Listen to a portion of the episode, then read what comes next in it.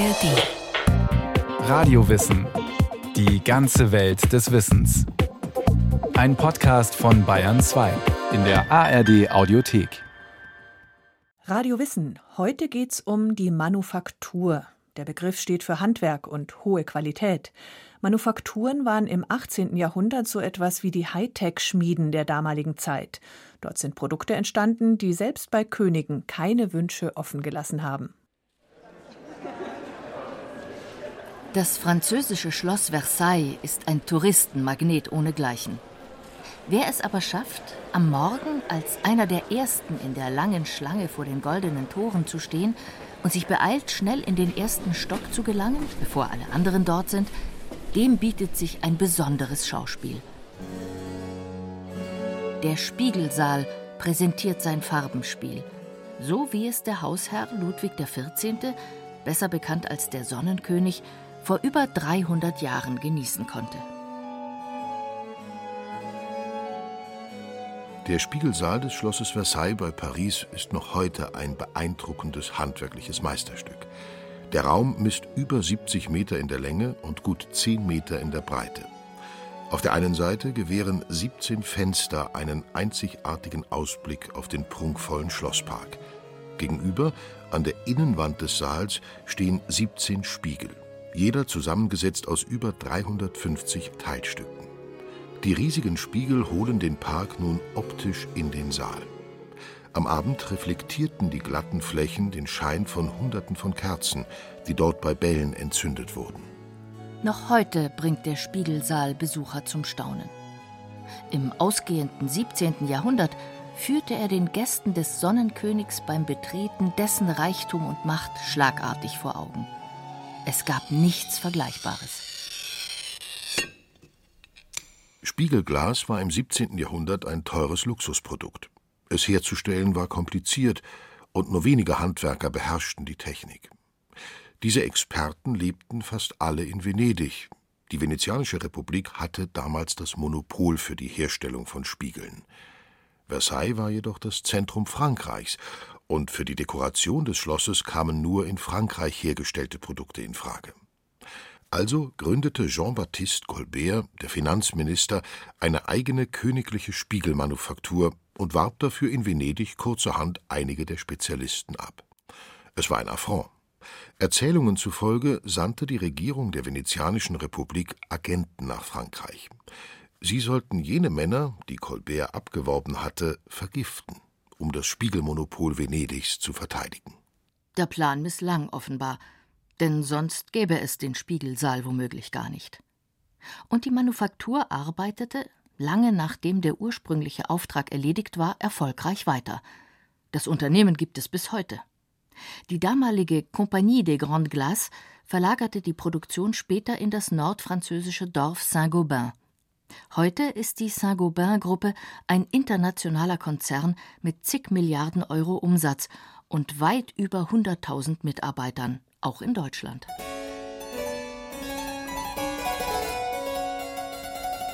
Saint-Gobain und der Spiegelsaal. Ein Beispiel für Manufakturen, wie sie in Europa im 17. und vor allem im 18. Jahrhundert immer häufiger vorkommen. Doch was macht diese Betriebsform aus und warum entsteht sie überhaupt? Der Historiker Professor Reinhold Reit versucht es anhand eines einfachen Beispiels zu erklären. Wenn wir zum Beispiel eine Kutsche produzieren wollen, ist das natürlich möglich, indem mehrere Handwerker daran beteiligt sind und die Arbeit dazu in verschiedenen Werkstätten verrichtet wird. Wenn wir jetzt diese Arbeitsprozesse in einem Raum oder in einem Gebäude zusammenfassen, dann spricht man von der kooperativen Arbeitsteilung und den Raum bzw. das Gebäude, in dem das verrichtet wird, das wird umgangssprachlich dann eben auch als Manufaktur bezeichnet. Es ist produktiver, wenn sich etwa ein Radmacher, ein Schreiner und ein Sattler zusammentun und gemeinsam die Kutsche bauen, als wenn jeder für sich im eigenen Atelier vor sich hinwerkelt und man am Ende feststellt, dass die Einzelteile nicht richtig zusammenpassen. Zumal die Karossen immer ausgefeiltere Konstruktionen werden. Es braucht also Experten, Spezialisten, die zudem in der Lage sind, an einem Ort gemeinsam aufeinander abgestimmt zu arbeiten. Manufakturen werden dabei zu Städten, an denen Hightech entsteht. Das gilt für die Herstellung riesiger Spiegel in Frankreich, das gilt aber auch für die Strumpfproduktion.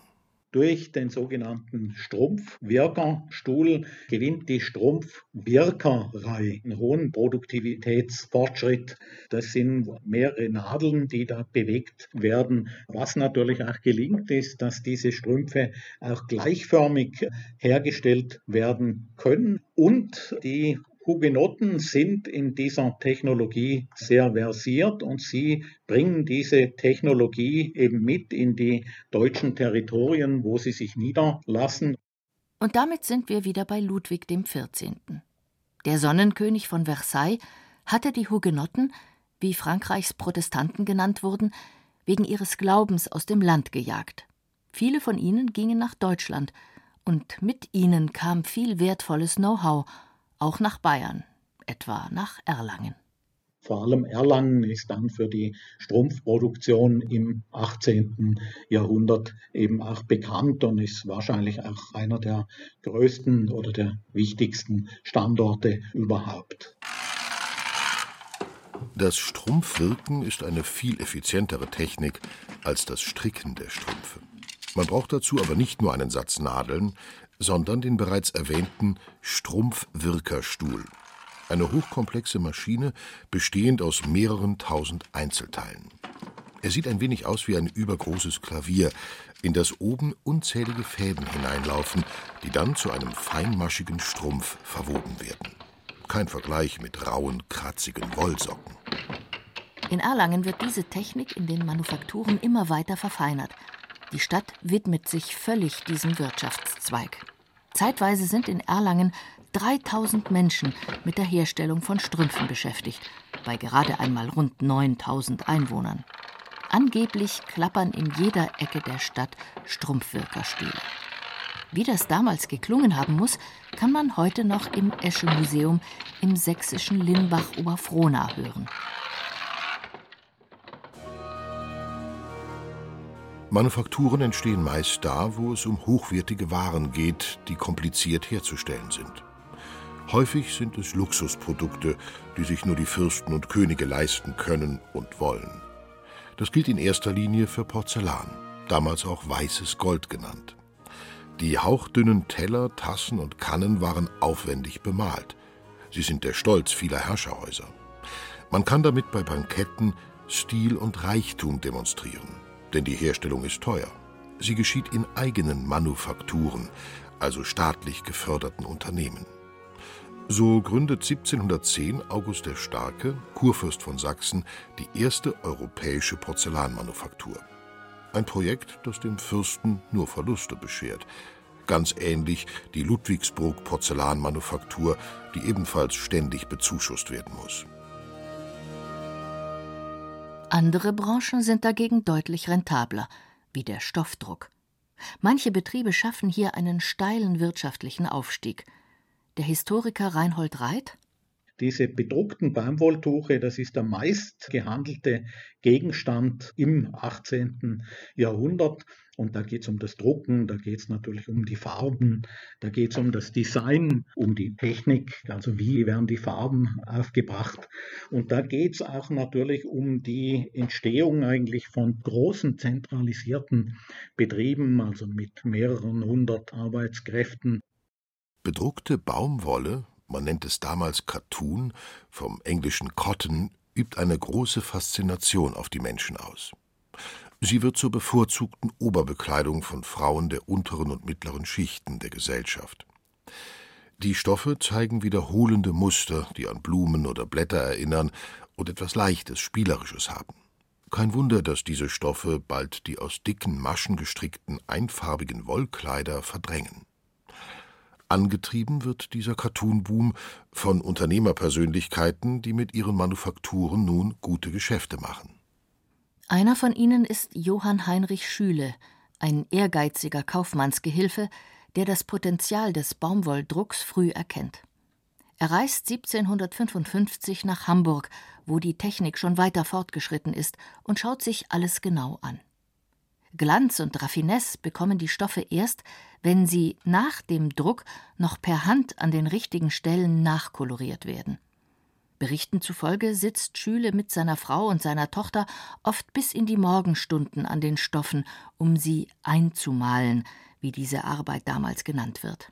Aber die Mühe lohnt, Schüles Stoffe finden reißenden Absatz, und bald kann er sich mehrere Einmalerinnen leisten, die ihm die mühselige Arbeit abnehmen. 1763 errichtet der findige Cartoon-Experte eine erste Fabrik. Seine Stoffe liefert er mittlerweile nach ganz Europa. Ein Augenzeuge, der Schüles Fabrik besichtigen durfte, schildert die Abläufe dort so. Die einfarbigen Muster werden mit großen Kupferplatten abgedruckt, wozu zwei besondere Kupferstecher gehalten werden. Die vielfarbigen Muster aber hat man noch nicht in Platten versucht, sondern man besinnet sich hölzerner Formen, wozu eine besondere Innung von Modelschneidern ist, die zum Teile recht gut arbeiten. Es war mit Vergnügen anzusehen, mit welcher Fertig und Genauigkeit die Drucker bei den verschiedenen aufeinanderfolgenden Formen die rechte Stelle wieder trafen. Schüle engagiert in seiner Manufaktur viele Experten, er wirbt hochqualifizierte Drucker aus London ab und engagiert eine renommierte Zeichnerin aus Hamburg. Mit Geschick und Durchsetzungsvermögen schafft er es, als einfacher Bürger ein Firmenimperium aufzubauen. Sein wirtschaftlicher Einfluss wird so groß, dass er 1772 in den Adelsstand erhoben wird. Doch zu diesem Zeitpunkt geht die Phase der Manufakturen in Europa schon fast zu Ende. Drehen wir die Zeit noch einmal gut 100 Jahre zurück, um genauer zu beleuchten, warum Manufakturen als neue Betriebsform überhaupt aufkommen. Ein wesentlicher Grund ist, dass der Staat interessiert ist an der Entstehung von Manufakturen. Und zwar nicht nur an solchen, die Porzellan oder Spiegel produzieren. Denn Mitte des 17. Jahrhunderts muss die Wirtschaft unbedingt wieder in Schwung kommen. Nach dem Dreißigjährigen Krieg gilt es im Deutschen Reich Aufbauarbeit zu leisten. Weite Landstriche sind von den langen Kämpfen verwüstet und entvölkert. Die Gesellschaft soll nun, da wieder Frieden herrscht, wachsen. Um die Menschen in Lohn und Brot zu bringen, fördert der Staat eben auch Manufakturen. Privates Unternehmertum ist dabei zunächst gar nicht vorgesehen. Manufakturen wie die von Johann Heinrich Schüle entstehen erst später. Doch auch sie passen den Herrschern ins Konzept. Denn der sogenannte Kameralismus als Staatswirtschaftslehre dominiert das Denken und Planen deutscher Regierungen und vor allem ihrer Finanzminister. Man kann das ganz kurz eigentlich mit dem Begriff aktive Handelsbilanz umreißen, dass man eben bestimmte Produkte eben nicht mehr einführen muss, sondern eben im eigenen Land produzieren kann und möglicherweise, das war natürlich die Zielvorstellung, sogar exportieren könne. Gedacht ist das Ganze natürlich immer von der Camera, also von der fürstlichen Schatzkammer, die natürlich über die Steuern einen Überschuss erzielen kann wobei dieser Ehrgeiz, Exportweltmeister zu werden, damals noch keine deutsche Eigenschaft ist, sondern eine zutiefst französische.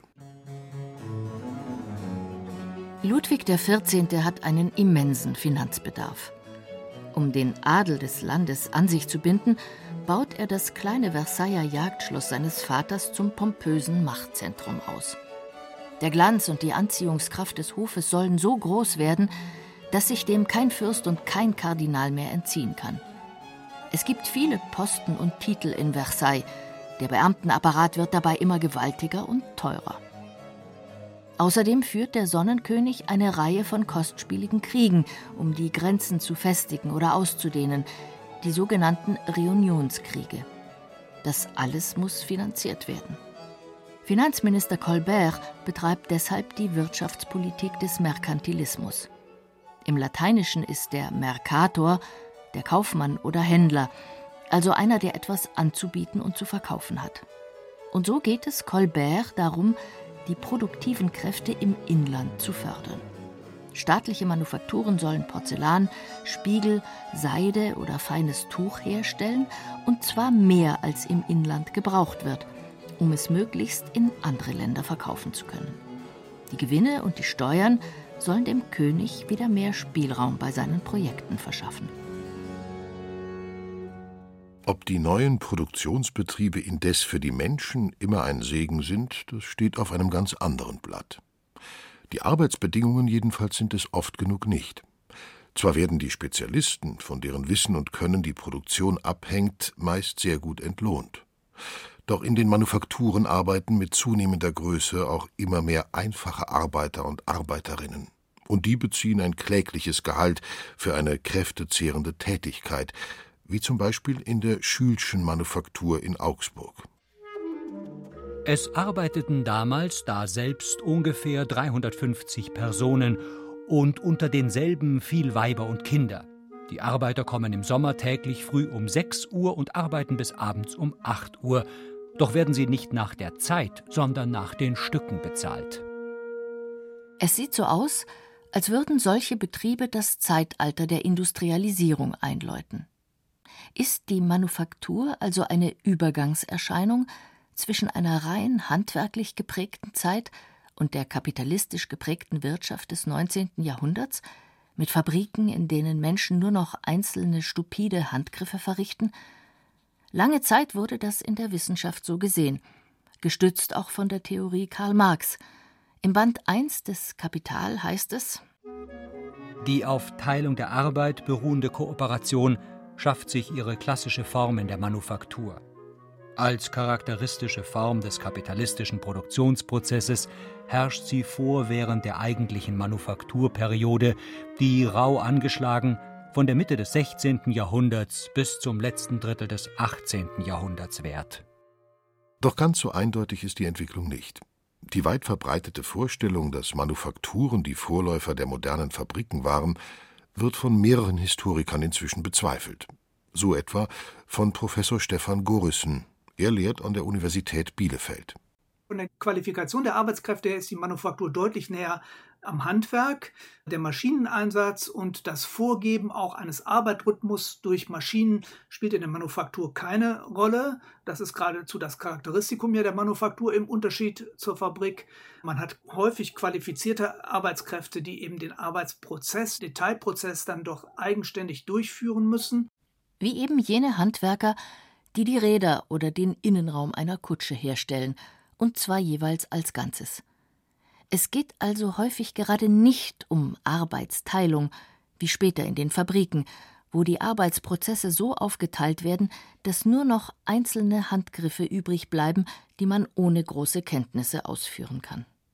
Auch wenn große Manufakturen wie jene in Augsburg oder in Saint-Gobain viele ungelernte Kräfte beschäftigen, stehen im Zentrum die Experten, ohne die die Baumwolldrucke nicht schön und die Spiegel nicht richtig glatt werden. Manufakturen drehten sich um Know-how, um Präzision und um Qualität. Ein entscheidender Grund dafür, eine Manufaktur zu gründen, ist etwa, dass man sehr genaue Kontrolle über den Arbeitsprozess und über die Arbeitskräfte haben möchte da wo es darauf ankommt, diesen Produktionsprozess sehr genau zu begleiten und auch zu steuern, da lohnt es sich, eine Manufaktur zu gründen. Also ein berühmtes Beispiel dafür ist äh, die Seidenproduktion, das Abhaspeln der Seidenfäden aus diesem Kokon äh, der Seidenraupe ist ein Prozess, bei dem man festgestellt hat, dass die Qualität des gewonnenen Garns sehr stark davon abhängt, wie dieser Prozess im Detail durchgeführt wird. Womöglich spielt eine andere Betriebsform als Wegbereiter für arbeitsteilige Fabriken eine viel wichtigere Rolle die Verlage. Was heute nur noch aus dem Buchgeschäft bekannt ist, war vor gut 200 Jahren eine weit verbreitete betriebliche Organisationsform. Stefan Gorissen? Das heißt, man hat einen Kaufmann, einen Verleger, der die Arbeitsprozesse anleitet und eine Vielzahl von Gewerbetreibenden dann häufig auf dem platten Land anleitet, Gewerbeprodukte herzustellen. Das geschieht zum Teil arbeitsteilig, das geschieht sehr häufig im Nebenerwerb, also die Arbeitskräfte sind häufig gleichzeitig in der Landwirtschaft tätig und nutzen dann vor allen Dingen arbeitsarme Zeiten, den Winter etwa, um Gewerbeprodukte herzustellen. So werden zu Hause Wollfäden gesponnen oder einfache Stoffe gewoben, die fertigen Waren dann eingesammelt, womöglich noch weiter verarbeitet, etwa zur Kleidung und dann als Massenware verkauft. Die Serienproduktion, wie sie später in den Fabriken läuft, hat ihren Vorläufer also eher in den Verlagen als in den Manufakturen. Die Verleger sorgen dafür, dass die Teilarbeitsschritte am Ende zusammenlaufen, und sie übernehmen die Vermarktung im großen Stil. Während die Manufaktur oft auf Qualität ausgerichtet ist, geht es bei den Verlagen dagegen oft um Quantität. Die Bedeutung der Verlage für die Wirtschaft ist dabei schon von den reinen Zahlen her viel größer als die der Manufakturen. Man kann so etwa schätzen, in Deutschland um 1800, also am Ende der vorindustriellen Zeit, vor Beginn des Industriezeitalters, gibt es im Handwerk etwa 1,3 Millionen Beschäftigte, im Verlagswesen etwa eine Million Beschäftigte und in den Manufakturen so etwa 100.000. Die Manufakturen sind also eher eine Randerscheinung in der Wirtschaftsgeschichte Deutschlands und Europas. Auch von Johann Heinrich Schüles riesigem Cartoonbetrieb ist nicht mehr viel übrig. Nur noch der historische Hauptbau, der ein wenig an ein kleines Barockschlösschen erinnert, steht noch. An den Seiten sind für die Hochschule Augsburg neue Seitenflügel aus Glas angebaut worden. Aber obwohl die Manufakturen im Prinzip völlig verschwunden sind und als Betriebsform bald gar keine Rolle mehr spielen, als Begriff haben sie das 18. Jahrhundert überdauert – Sie gelten bis heute als Markenzeichen. Und das zu Recht, wie Reinhold Reit findet. Wir sehen häufig in der Werbung, dass von diesem Begriff eben doch Gebrauch gemacht wird. Es ist eigentlich in diesem Zusammenhang ein sehr positiv besetzter Begriff. Also er steht dann eigentlich für Qualitätsarbeit, er steht für hohe Präzision, er steht für das Design dieser Produkte. Also ich glaube, es trifft diese Produktionsform natürlich schon.